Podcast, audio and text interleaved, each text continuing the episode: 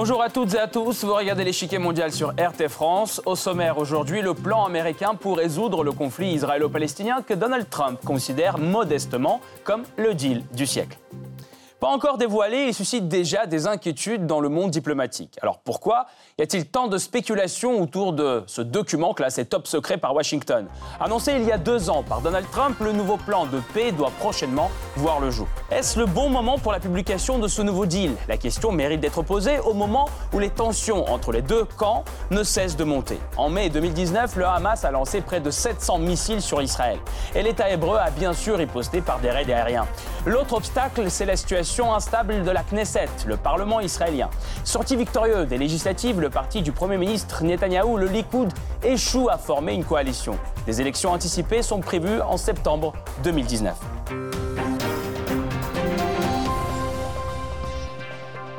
Mais avant de poursuivre, voici ce qu'il faut savoir sur ce conflit historique entre les autorités palestiniennes et Israël. C'est le Blitz. Les territoires palestiniens comprennent aujourd'hui deux zones. La première, c'est la bande de Gaza. Elle est actuellement contrôlée par le mouvement Hamas. La deuxième, c'est la Cisjordanie, théoriquement sous administration palestinienne. Dans les faits, la situation est bien différente. Plus de 61% du territoire est de facto sous le contrôle administratif d'Israël, ce que ne cesse de dénoncer l'autorité palestinienne qui revendique l'intégralité de la Cisjordanie.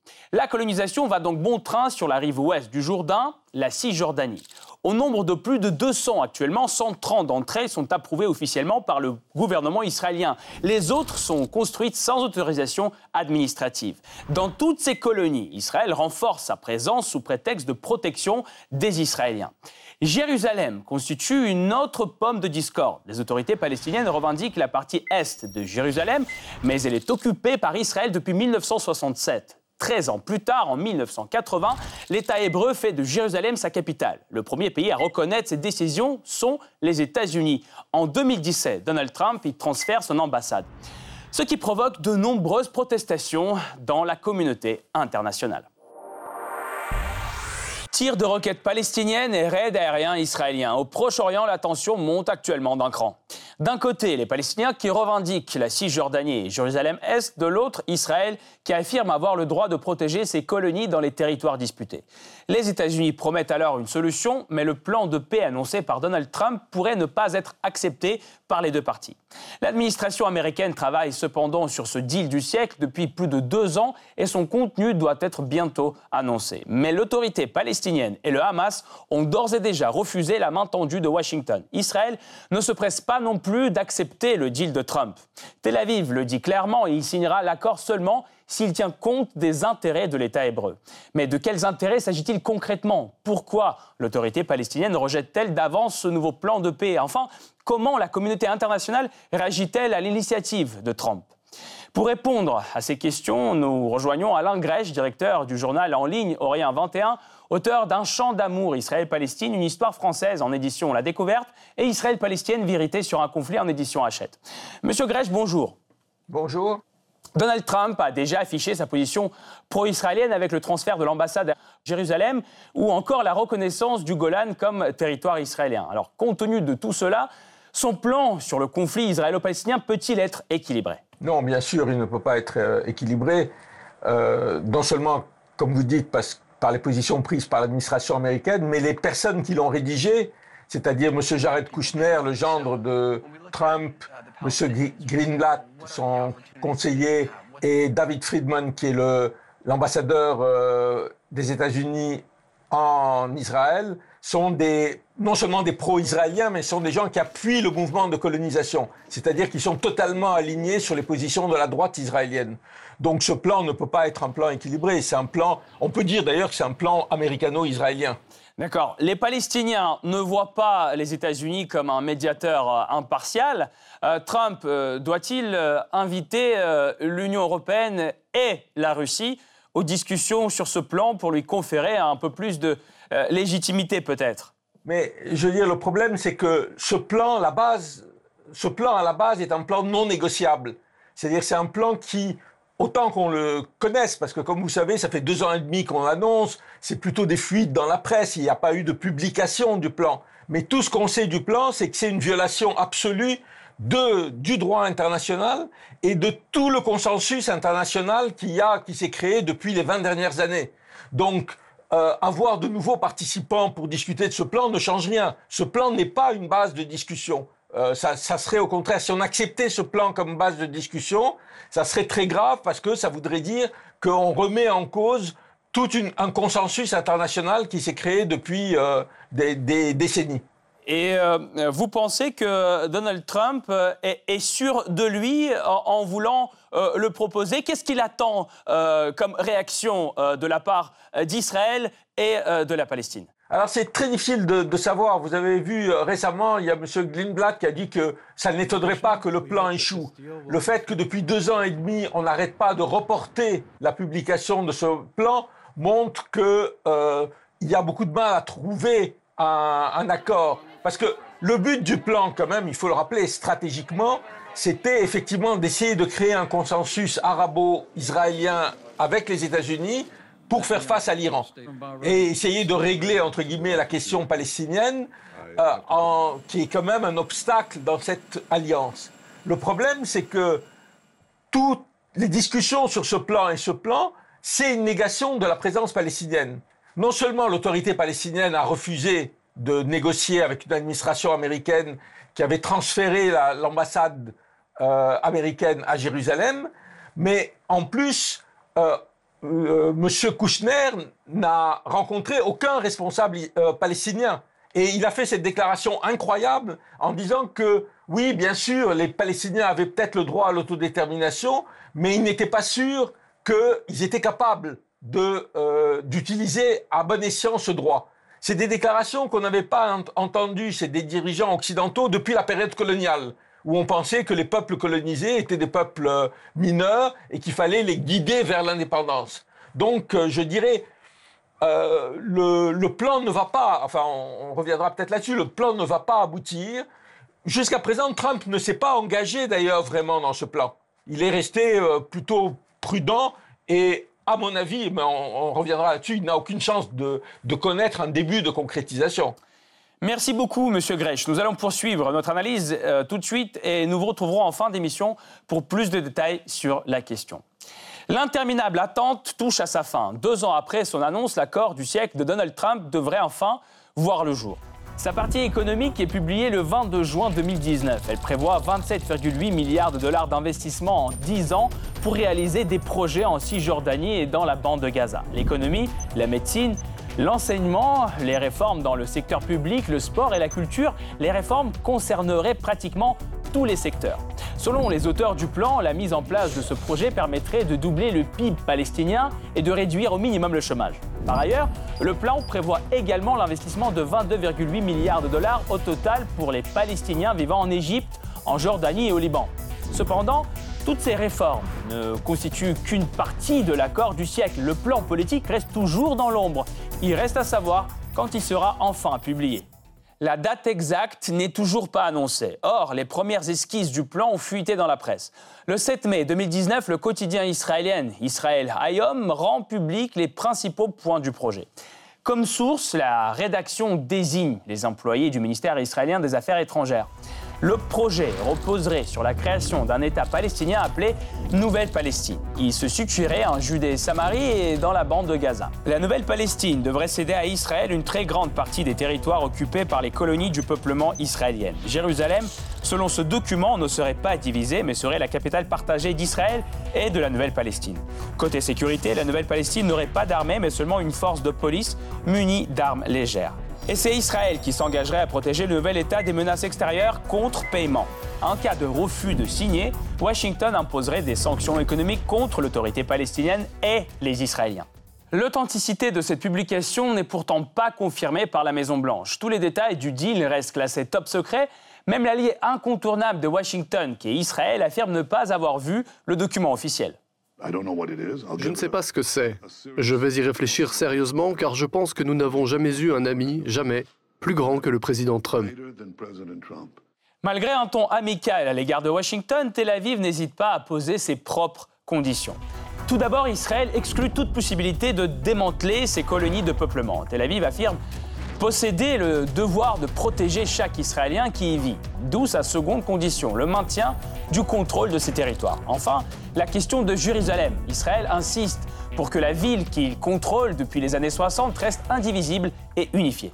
L'accord officiel tiendra-t-il compte de ces conditions? Israël est en position d'attente, tandis que l'autre partie de ce deal, la Palestine, s'oppose déjà vivement à l'idée même de cette proposition. Que l'accord du siècle, l'accord de la honte, aille en enfer.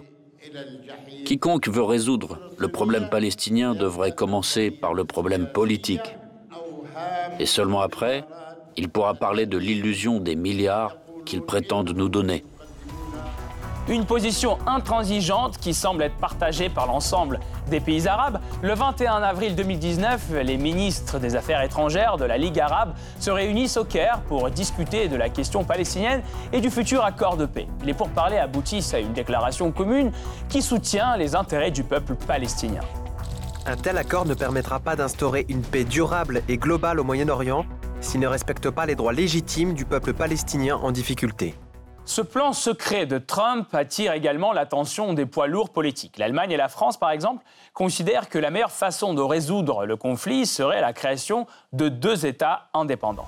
Nous sommes toujours d'accord pour dire que la seule solution consiste à parvenir à une solution prévoyant deux États. Nos principes sont identiques. Il n'y a pas de solution sans la reconnaissance de deux États vivant en sécurité. À partir de là, s'il y a un plan de paix, nous le regarderons avec beaucoup d'attention. Une position attentiste également adoptée par la Russie. Or, cette dernière exprime ouvertement ses doutes quant à la légitimité de ce plan. Si on en croit les informations qui circulent, il peut s'agir d'échanges douteux qui vont à l'encontre de la base de règlement au Moyen-Orient internationalement acceptée. Et la Russie n'est pas la seule à avoir de sérieux doutes. Même à Washington, on n'est pas sûr que le projet aboutisse.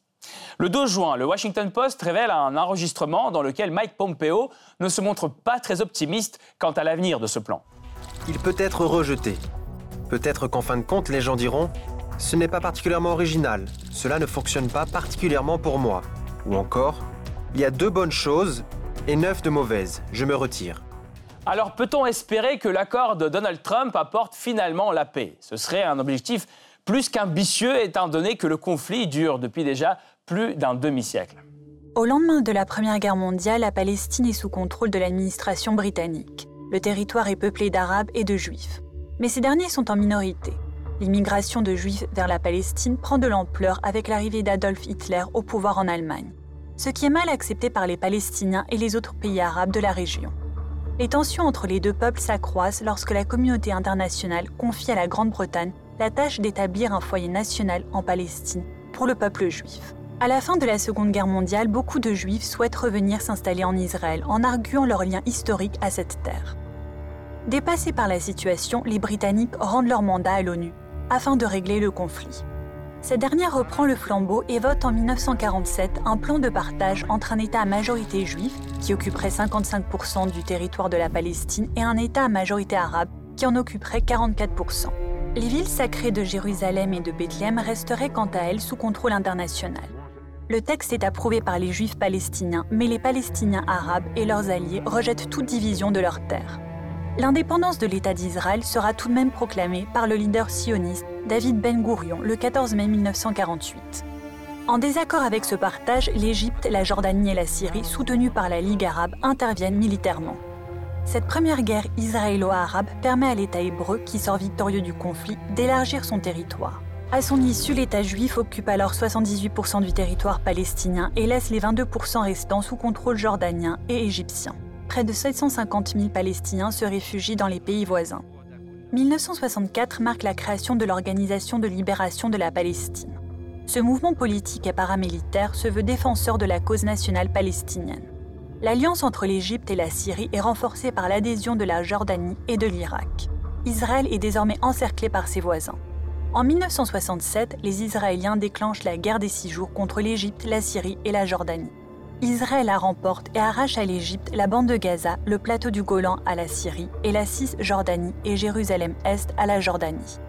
Près de 200 000 Palestiniens prennent à nouveau les chemins de l'Exode. Les Israéliens, quant à eux, occupent de nouveaux territoires et commencent peu à peu à y construire des colonies. Prenant de l'ampleur au fil des années, cette pratique mène à une nouvelle confrontation en 1987. En réaction aux expropriations en faveur des Israéliens, les Palestiniens se soulèvent. La première intifada ou révolte des pierres éclate. Un an après le début du conflit, Yasser Arafat proclame l'indépendance de la Palestine avec Jérusalem comme capitale. À l'époque, 92 pays reconnaissent le nouvel État. Les États-Unis et Israël se prononcent contre. Ce conflit se termine en 1993 par la signature des accords d'Oslo qui posent les premiers jalons d'une résolution du conflit. À cette occasion, Israël reconnaît l'OLP comme le représentant du peuple palestinien. De son côté, la Palestine reconnaît l'État d'Israël et condamne toute forme de terrorisme. L'accord promettait une paix durable, mais l'espoir tourne court. En 2000 survient la seconde intifada. Tout explose lors de la visite du chef du Likoud, Ariel Sharon, sur l'esplanade des mosquées.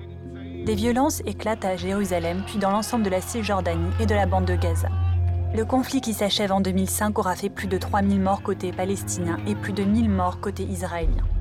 En 2006, les élections législatives palestiniennes sont remportées par le Hamas, mouvement prônant l'instauration d'un État palestinien sur tout le territoire de la Palestine. La même année, une guerre civile fratricide entre le Hamas et le Fatah, mouvement qui contrôlait l'autorité palestinienne, éclate au terme de laquelle le parti islamiste prend le contrôle de la bande de Gaza.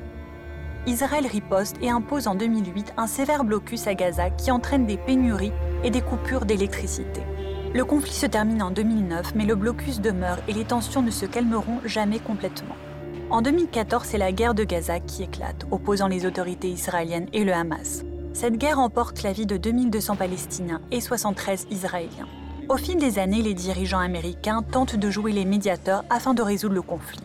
Mais le président Donald Trump, ouvertement pro-israélien, adopte une position plus tranchante sur la question. Il annonce le transfert de l'ambassade américaine de Tel Aviv à Jérusalem, reconnaissant donc cette ville comme étant la capitale d'Israël. Cette décision suscite l'ire des Palestiniens et jette une ombre sur le processus de paix mené par l'administration de Donald Trump. Jusqu'à la divulgation du plan de Trump, les accords d'Oslo de 1993 restent le dernier traité délimitant les terres disputées. Il sépare les territoires palestiniens en trois zones. Zone A, sous contrôle palestinien, zone B, sous contrôle conjoint d'Israël et de la Palestine, et zone C, administrée par Israël. Cette séparation ne donne à aucune partie une souveraineté définitive sur ces territoires. Il n'empêche Israël est constamment accusé d'empiéter sur la souveraineté palestinienne. Depuis 1967 et jusqu'à nos jours, Israël établit de plus en plus de colonies en Cisjordanie. Leur nombre dépasse aujourd'hui 200, dont plus de 130 autorisées par le gouvernement israélien, et le reste, baptisé avant-poste, construit sans autorisation officielle. La colonisation s'accélère encore avec l'arrivée de Donald Trump. En 2017, le nombre de projets de maisons israéliennes en Cisjordanie a été multiplié par 2,5 par rapport à 2016. La population juive de ces colonies illégales, selon la loi internationale, frôle 450 000 personnes. De plus, 212 000 colons habitent dans les enclaves de Jérusalem-Est annexées. Un voisinage vécu comme une dépossession pour les 2,6 millions de Palestiniens vivant en Cisjordanie. Pour protéger ces colonies, Israël y maintient une large présence militaire et installe plusieurs points de contrôle ainsi qu'un mur de sécurité limitant fortement la liberté de mouvement des Palestiniens. Dans ces conditions, les provocations de part et d'autre mènent souvent à des affrontements violents. La situation sécuritaire est encore plus explosive dans le second territoire palestinien, la bande de Gaza. Elle est aujourd'hui dirigée de facto par le Hamas. Israël considère ce dernier comme un mouvement terroriste et maintient un blocus terrestre aérien et maritime autour de Gaza.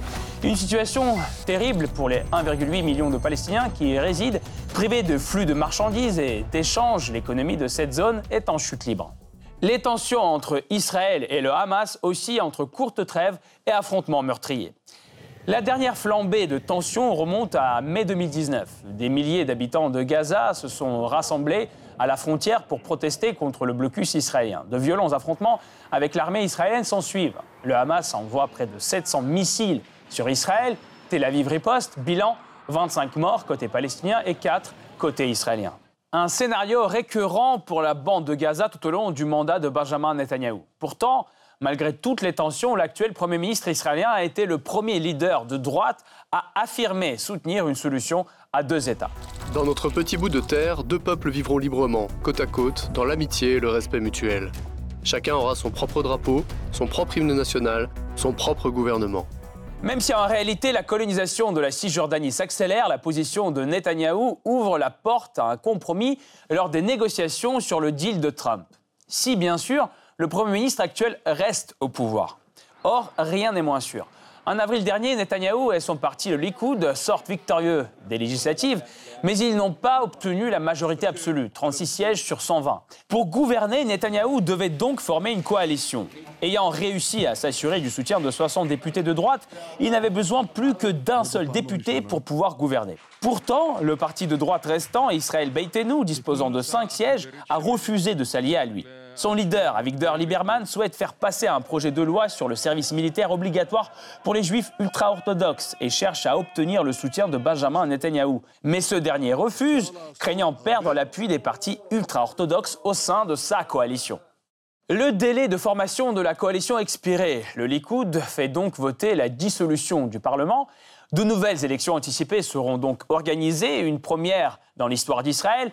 Le nouveau scrutin est fixé au 17 septembre. Et la victoire de Benjamin Netanyahou n'est en aucun cas assurée, car Netanyahou a eu bien de la peine à arracher la victoire à son opposant Benny Gantz, 36 sièges pour le Likoud contre 35 pour le parti de Gantz, Hossein, le Israël. L'élection de l'automne pourrait aggraver encore plus la situation de Netanyahou, d'autant plus que la position du Premier ministre sortant est affaiblie par une affaire de corruption. Une enquête pour abus de pouvoir est également en cours contre lui et l'ombre d'une possible inculpation pèse sur Bibi. Son allié Donald Trump n'hésite pas à lui témoigner publiquement son soutien. L'élection en Israël, c'est le chaos total. Ils doivent accorder leur violon. Bibi est élu et maintenant, tout à coup, ils doivent reprendre tout le processus jusqu'en septembre. C'est ridicule, cela ne nous satisfait pas. Mais les plans de l'administration américaine concernant le nouvel accord de paix mettent Benjamin Netanyahu dans une position délicate. Car l'accord du siècle entre Israël et l'autorité palestinienne nécessiterait des compromis des deux côtés.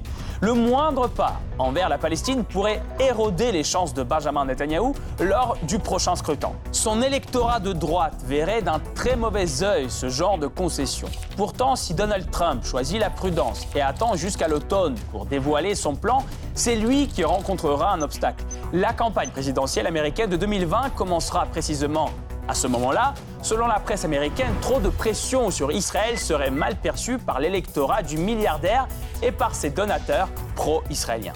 Ce n'est pas un secret que les élections israéliennes ont certainement apporté un élément nouveau. Je crois que logiquement, si on avait voulu attendre jusqu'à la formation du nouveau gouvernement, on aurait dû attendre potentiellement jusqu'en novembre. C'est pour cela que le deal du siècle est déjà qualifié par la presse américaine de deal du prochain siècle. Le président américain va-t-il hypothéquer ses propres chances de réélection au nom de la réconciliation d'ennemis jurés? Et s'il choisit de lancer le processus maintenant, l'élection prochaine en Israël s'apprête-t-elle toute possibilité de compromis? Pour mieux comprendre comment sortir de ce labyrinthe, nous retrouverons Alain Grèche, directeur du journal en ligne Orient 21, auteur d'un chant d'amour Israël-Palestine, une histoire française et Israël-Palestine, vérité sur un conflit. Monsieur Grèche, la plupart de la communauté internationale dit toujours que la résolution du conflit entre Israël et la Palestine passe par la création de deux États, conformément aux frontières de 1967. Êtes-vous d'accord pour dire que ce sont des conditions incontournables? Oui, je crois que ce sont des conditions incontournables parce qu'elles incluent quelque chose qui est totalement absent du plan, euh, du, fameux plan du siècle, c'est-à-dire le droit des Palestiniens à avoir un État, le droit des Palestiniens à l'autodétermination. Or, la philosophie du plan de Trump, c'est exactement le contraire. C'est de dire, la politique, ce n'est pas important. La question de savoir s'il va y avoir un, État, deux États, ce n'est pas important. On pense que si on aide économiquement la Cisjordanie et les Palestiniens, ça va résoudre le problème. C'est une vieille lune israélienne. La paix économique, c'est Shimon Peres, l'ancien ministre des Affaires étrangères euh, euh, israélien, qui s'en était fait l'apôtre en disant il suffit de donner un peu d'argent aux Palestiniens pour qu'ils renoncent à ses droits. Alors non seulement ça c'est très méprisant à l'égard de la volonté des Palestiniens d'avoir un État, mais c'est aussi impossible à réaliser parce que l'occupation elle-même empêche le développement économique. C'est-à-dire que la multiplication des checkpoints, l'impossibilité pour les Palestiniens d'exporter leur, leur, production, l'impossibilité de prendre la moindre décision économique sans, sans accord israélien, fait qu'il n'y a pas de développement économique possible sous l'occupation. Donc de, de ce point de vue, comme je l'ai dit, le plan de Trump n'est pas un point de, euh, de négociation, c'est pas un point de départ d'une négociation. Et ce qui reste aujourd'hui la base de la euh, de toute négociation, c'est le droit international, comme vous avez dit, c'est-à-dire la reconnaissance du fait que euh, il faut deux États, il faut un État palestinien à côté de l'État d'Israël. C'est le fait que les territoires de 1967 sont des territoires occupés, y compris Jérusalem. Ça, ça doit être la base de la négociation. Euh, euh, Monsieur Grech, euh, alors se pose la question des colonies israéliennes en Cisjordanie. Comment régler ce problème compte tenu du fait que leur nombre aujourd'hui ne cesse de croître? Mais si vous voulez, le fait que le, nombre des colonies ne cesse de croître n'empêche pas la réalité que c'est illégal. Qu'il y a tout, alors là, tous les pays du monde, y compris les États-Unis jusqu'à une période récente, condamnaient cette colonisation. Et on ne peut pas accepter le fait que les, les faits accomplis euh, dictent l'avenir. La question, elle sera à résoudre entre les Palestiniens et les Israéliens. Il peut y avoir plusieurs euh, possibilités. Il y avait eu l'idée d'un échange de territoire, il y avait eu l'idée qu'on allait démanteler une partie des colonies, etc. Mais, mais vous avez raison de souligner le fait qu'il y a aujourd'hui 700 000 colons en Cisjordanie et à Jérusalem. Merci beaucoup, euh, Monsieur Grèche. Je rappelle, euh, vous êtes directeur du journal en ligne Orient 21, auteur d'un chant d'amour Israël-Palestine, une histoire française et Israël-Palestine vérité euh, sur un conflit. Merci Alain Grèche d'avoir été avec nous. Cette partie-là n'est pas encore terminée. La semaine prochaine, une nouvelle partie vous attend avec d'autres pions sur l'échiquier mondial. Alors à bientôt sur RT France.